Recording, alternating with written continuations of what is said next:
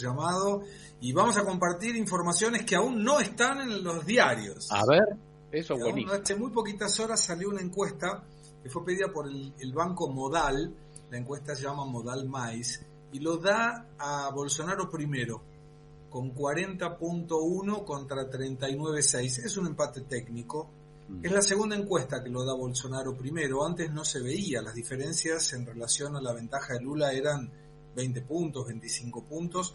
Eso se fue achicando y estas dos encuestadoras lo empiezan a mostrar adelante. Y esto tiene clara relación con el resultado económico cuando uno comparte con, argentinos, y yo lo hago con empresarios en algunas charlas, a través de entrevistas de radio como esta, la verdad que eh, como argentino siento mucha envidia por lo que está haciendo Brasil.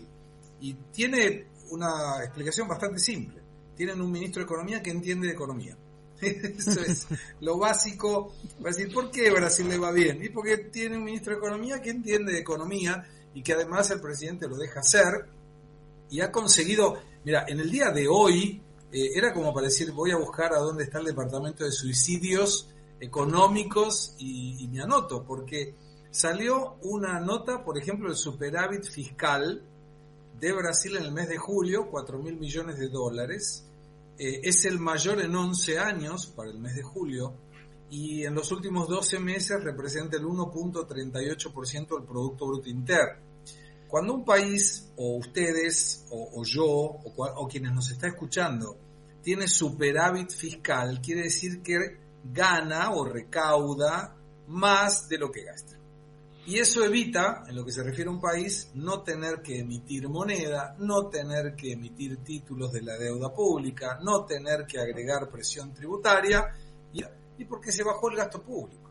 Entonces ahí conseguís, en función de esto, por ejemplo, que la deuda pública de Brasil esté hoy en el 77.6%, que es el menor indicador. O sea, creció en la pandemia por una cuestión natural y mm. ahora volvió a estar en un índice menor que la pandemia. Las previsiones del 100% el Producto Bruto Interno luego de la pandemia y más aún con la invasión de Rusia. Esto no ¿por qué? Porque bajó el gasto público. Como tuvo superávit fiscal y Brasil no distribuye como si fuera una empresa dividendos, lo que hizo fue, a la luz irónica del ministro Paulo Guedes, vamos a hacer justicia social, dijo así. Pero no le vamos a dar plata a unos sí, a otros no, vamos a bajar todos los impuestos distorsivos.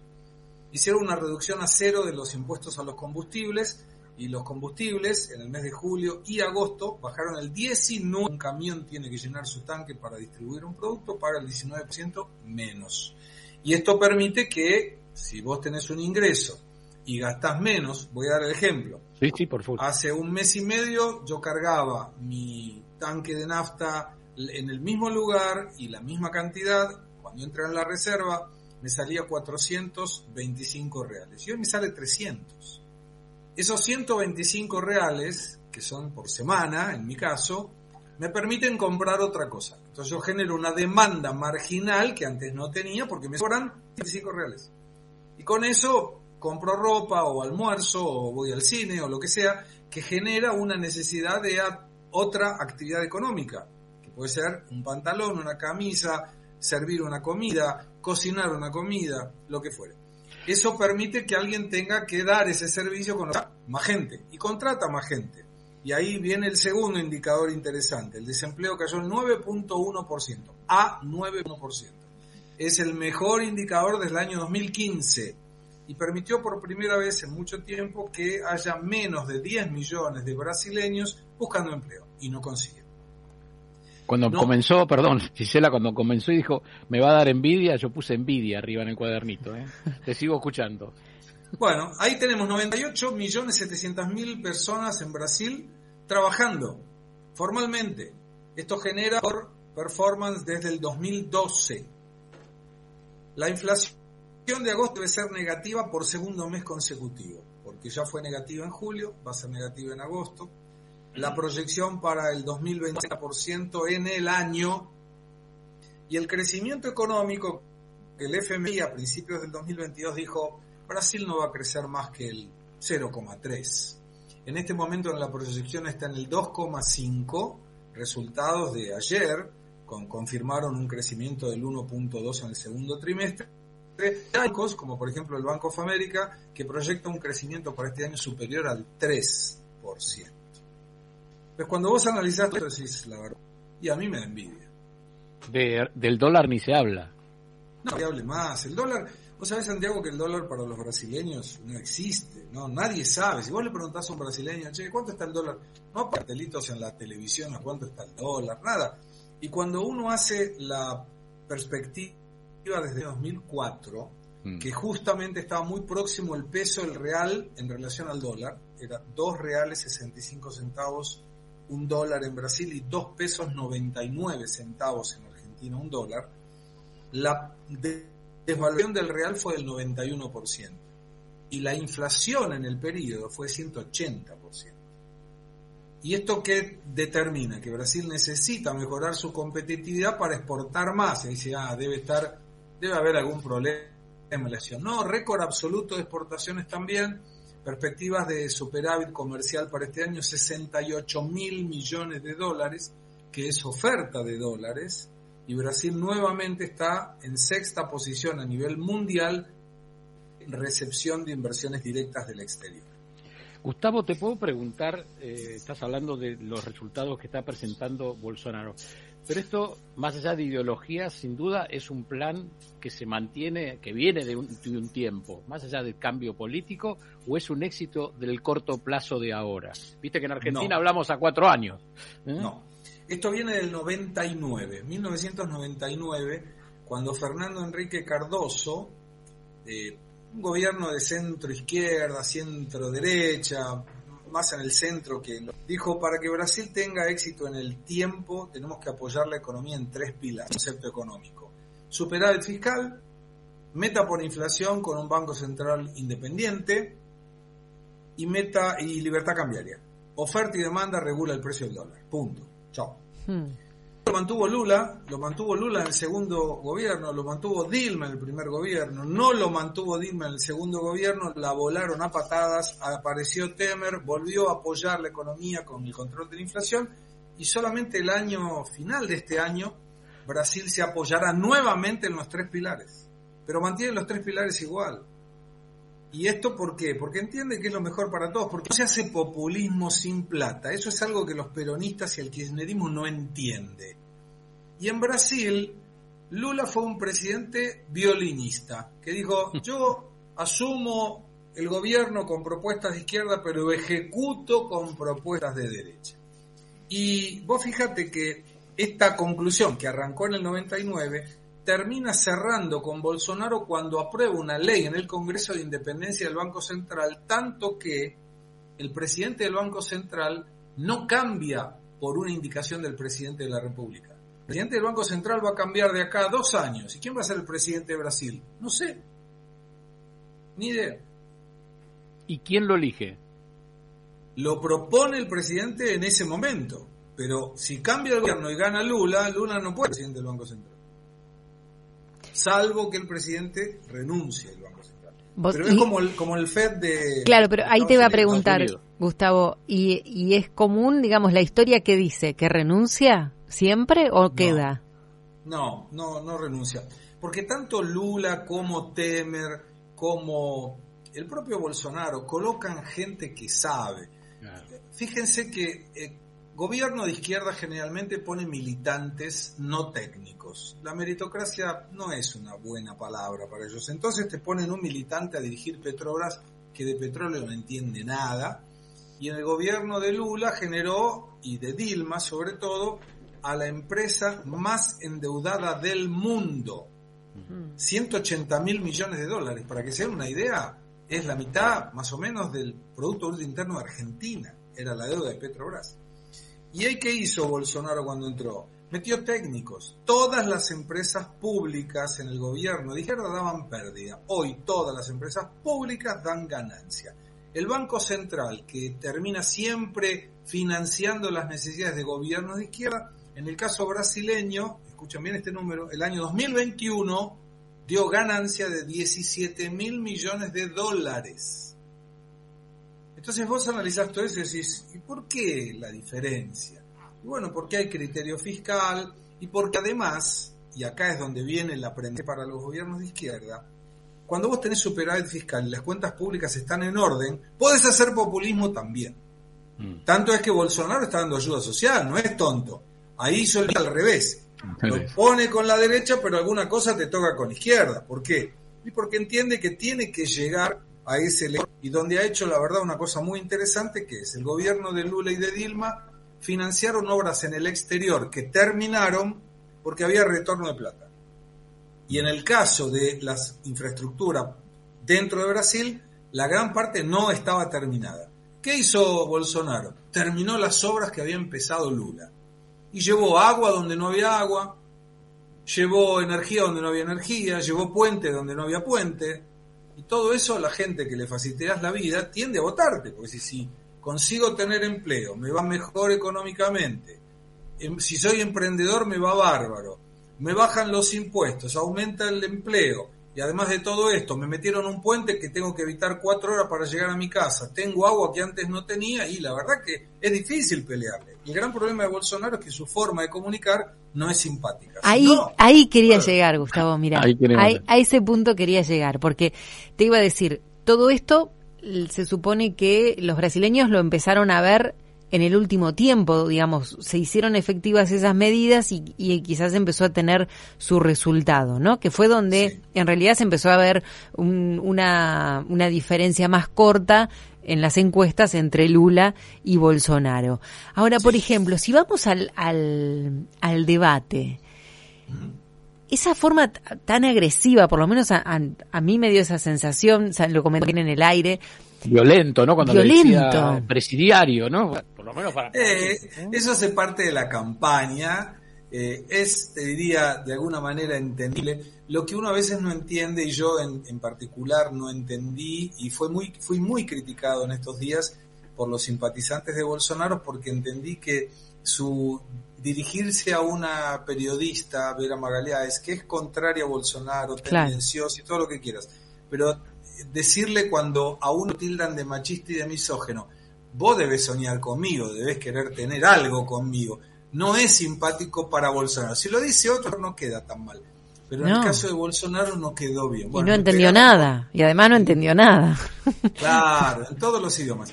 Pero de cualquier manera, eh, esta situación de observarle a, lo, a la gente que Lula es expresidiario, bueno, tiene una una particularidad electoral, de la misma manera que eh, Lula lo trataba de genocida y muchas veces lo trataban de genocida a Bolsonaro, y vos sabés que la realidad de los números muestra que no es así.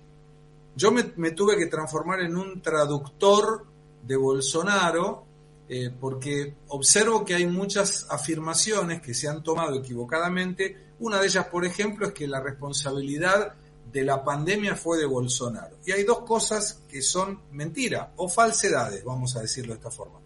Cuando vos tomás la cantidad de contagios por millón de habitantes, Argentina tiene mucho más contagios que Brasil. Cuando vos tomás la cantidad de fallecidos, Argentina y Brasil están prácticamente empatados. Si tomás el país que más millón de habitantes tuvo es Perú.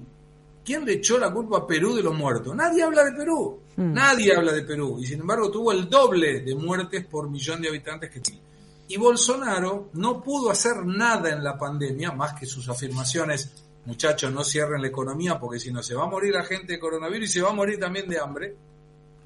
Y él no podía hacer nada porque la Corte le había suspendido las determinaciones municipales y provinciales. O sea, él no podía decir cierren, abran. El que decía si cerraban o se abrían era el intendente y el gobernador. Sin embargo, Lula usa ese argumento en una parte del debate. Lula usa el argumento que él fue inocentado por la justicia, lo que es mentira también, porque lo que hicieron fue cancelar el proceso, no lo inocentaron. No hay una sentencia que dice Lula es inocente. No, no, no. Pero cada uno le habla a su popular. Faltando, faltan tres semanas, si no me equivoco, ¿no? Tres semanas. El, día 2 de, el día 2, no, falta un, mes, un mes. Un mes. el 2 de octubre. Y como decís ya, las encuestas. Eh, podríamos usar, y todo lo que nos contaste al principio de la economía, que el brasileño empieza a pensar como aquella frase célebre de Bill Clinton, es la economía, tonto. Absolutamente. Pero esto ocurre, preguntarle a cualquier persona, y lo confieso públicamente, yo voté a Menem en, el segundo, en la segunda elección. Y yo me, pongo a pensar ahora, digo, yo no puedo haber hecho eso. ¿Cómo puedo haber hecho eso? Y si hubiera votado en, Brasil, probablemente lo hubiera votado a Lula en la reelección. ¿Pero por qué? Porque la economía estaba bien, porque a mí me iba bien, porque llegaba a fin de mes, porque no tenía que estar padeciendo. Bueno, eso ocurre a todos. Las ideologías son ideologías muy, te diría, muy absolutas con lo que denomino disonancia cognitiva militante. No importa lo que le muestres, va a seguir votando a la izquierda o va a seguir votando a la derecha. Y le puede ir de maravilla, pero no lo va a cambiar al voto.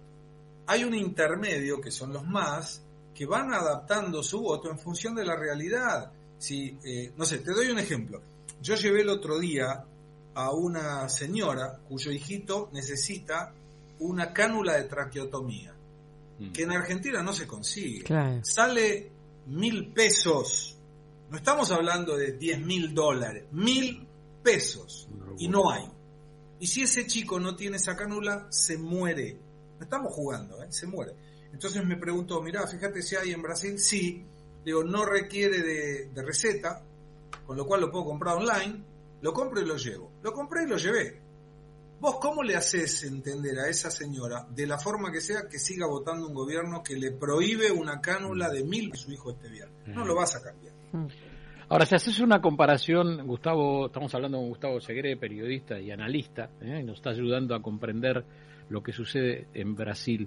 Aquí sabemos que, eh, bueno, que hay una grieta y que hay un porcentaje, ¿no? Cada partido, digamos, el kirchnerismo anda por el 27-31 según la semana, ¿eh? y sabemos que también el, el macrismo, Juntos por el Cambio, también tiene su, su número, ¿eh? más o menos parecido, a veces crece. ¿Cómo se divide esa, como vos decías, el, fanatismo y qué puede eh, terminar decidiendo quién va a ser el presidente? Hoy las encuestas muestran una polarización muy grande, no hay tercera vía acá, eh, te diría que está en el orden del 40-40, 40-37, si querés para hacer un número redondo, 40-40, en, la, en las elecciones. Los seguidores fieles son del 25 al 30 en ambos lugares. Y ahí siempre tenés, en un análisis poco académico de mi parte, pero bastante práctico, cuando un político baja de esa disonancia cognitiva militante del 25%, entra en el ocaso. Y tiene que aparecer otro le ocurrió al menemismo y hoy le va a ocurrir probablemente al kirchnerismo. En el caso de las elecciones a cabo tenés 11% de indecisos y 22% que dicen que te cuentan a quién votarían, pero podrían cambiar su voto. Y ahí tenés la diferencia.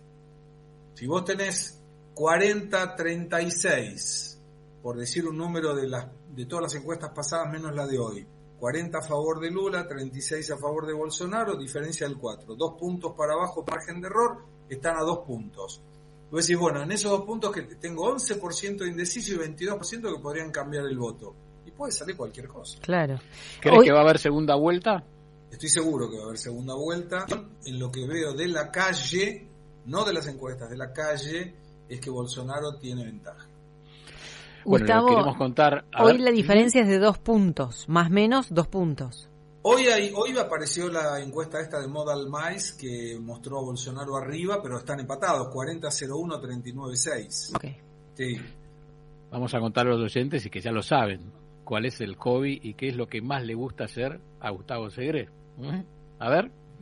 A mí me gusta, me, me, gusta de todo, todo lo que me hace feliz yo lo hago, pero a mí me gusta cantar, canto todas las semanas aparece alguna musiquita realizada, estoy ahora cantando en el estudio, o sea, estamos mejorando el nivel. Te hemos visto, te hemos visto. Sí, bailo con mis hijos también, me he deparado con la sorpresa que después de mucho tiempo vos ves, a ver cuántas, cuántas visualizaciones tuvo un video de Reels en Instagram eh, y apareció uno y me dice mi hija, papá, no puede ser, hay algo que está mal ahí 1.200.000 visualizaciones. Tenía un video, fui invitado por Paulina Caradagian, la hija de Martín Caradagian y Billie Jean, y soy el maestro de ceremonias de Titanes en el Río. Así que me doy todos los gustos. Mira qué bien, mira qué bien.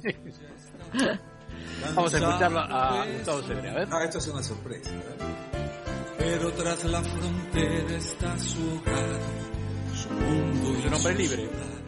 Absolutamente te agradecemos muchísimo este encuentro por todos los datos que nos diste. Me quedo con un poco de envidia y a ver si aprendemos de nuestros vecinos y hermanos brasileños. ¿eh? La experiencia ahí nos sirve muchísimo. ¿Te escuchan los, los funcionarios cuando venís acá? No, los funcionarios no me quieren ni ver. No.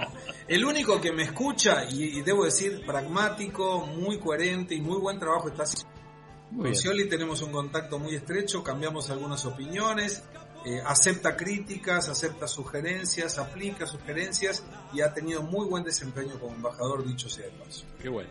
Te mandamos un abrazo, te agradecemos muchísimo este encuentro, un placer. Que sigan bien. Gracias, nos vamos Con tu canción, nos vamos con tu canción, del gran Nino Bravo. Sí.